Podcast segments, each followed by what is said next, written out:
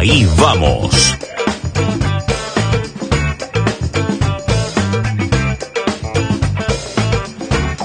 Vamos con el segmento deportivo de todos los días en el aire de ahí. Vamos como siempre en la voz de Santiago Ginés. Hay información, alguna que otra eh, local, teniendo en cuenta refuerzos que se van dando en este en esta situación tan compleja y tan particular. Se siguen reforzando los equipos de la ciudad de cara a el Federal A que se está eh, que no que no se está disputando, que todavía no hay fecha de vuelta a los entrenamientos, pero que sigue siendo eh, una una preocupación, un tema para los clubes de la ciudad. Eso y muchísimos más temas del polideportivo, tanto nacional como internacional, en la voz de Santiago Ginés, a quien saludamos. Buen día, Santiago, ¿cómo estás? Buenos días, ¿cómo les va? ¿Cómo andan? El placer de acompañarlos, que tengan buen jueves.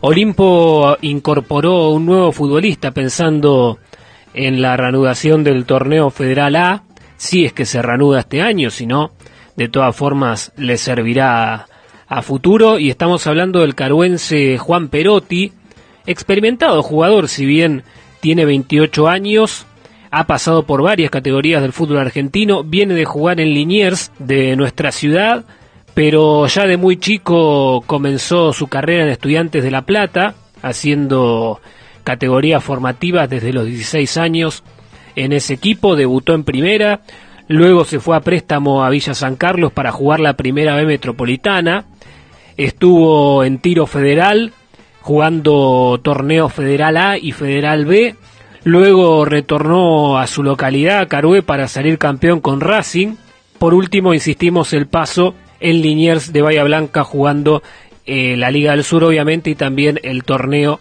regional amateur.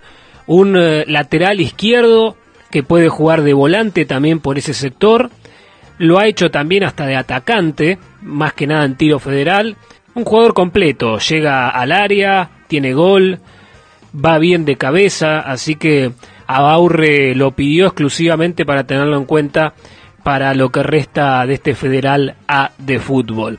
El otro futbolista que se despidió de Liniers ya hace un tiempo fue Juan José Ramírez que va a jugar en Almagro en la Primera Nacional, ¿verdad? En la segunda categoría del fútbol argentino, así que el equipo de Carrio ya tiene dos bajas pensando en el futuro.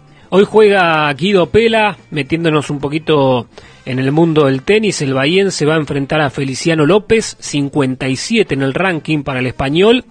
Guido está a 36, así que será un partido seguramente duro el que va a jugar el bahiense posiblemente cerca de las 10 de la mañana en el ATP de Austria.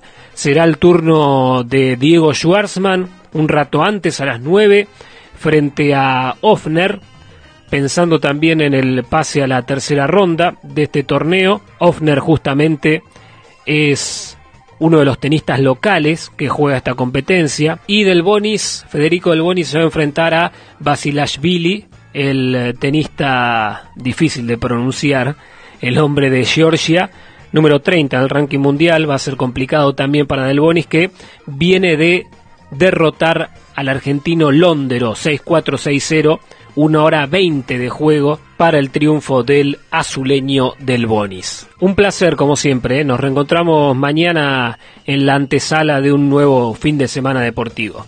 Será hasta la próxima, que tengan buen día.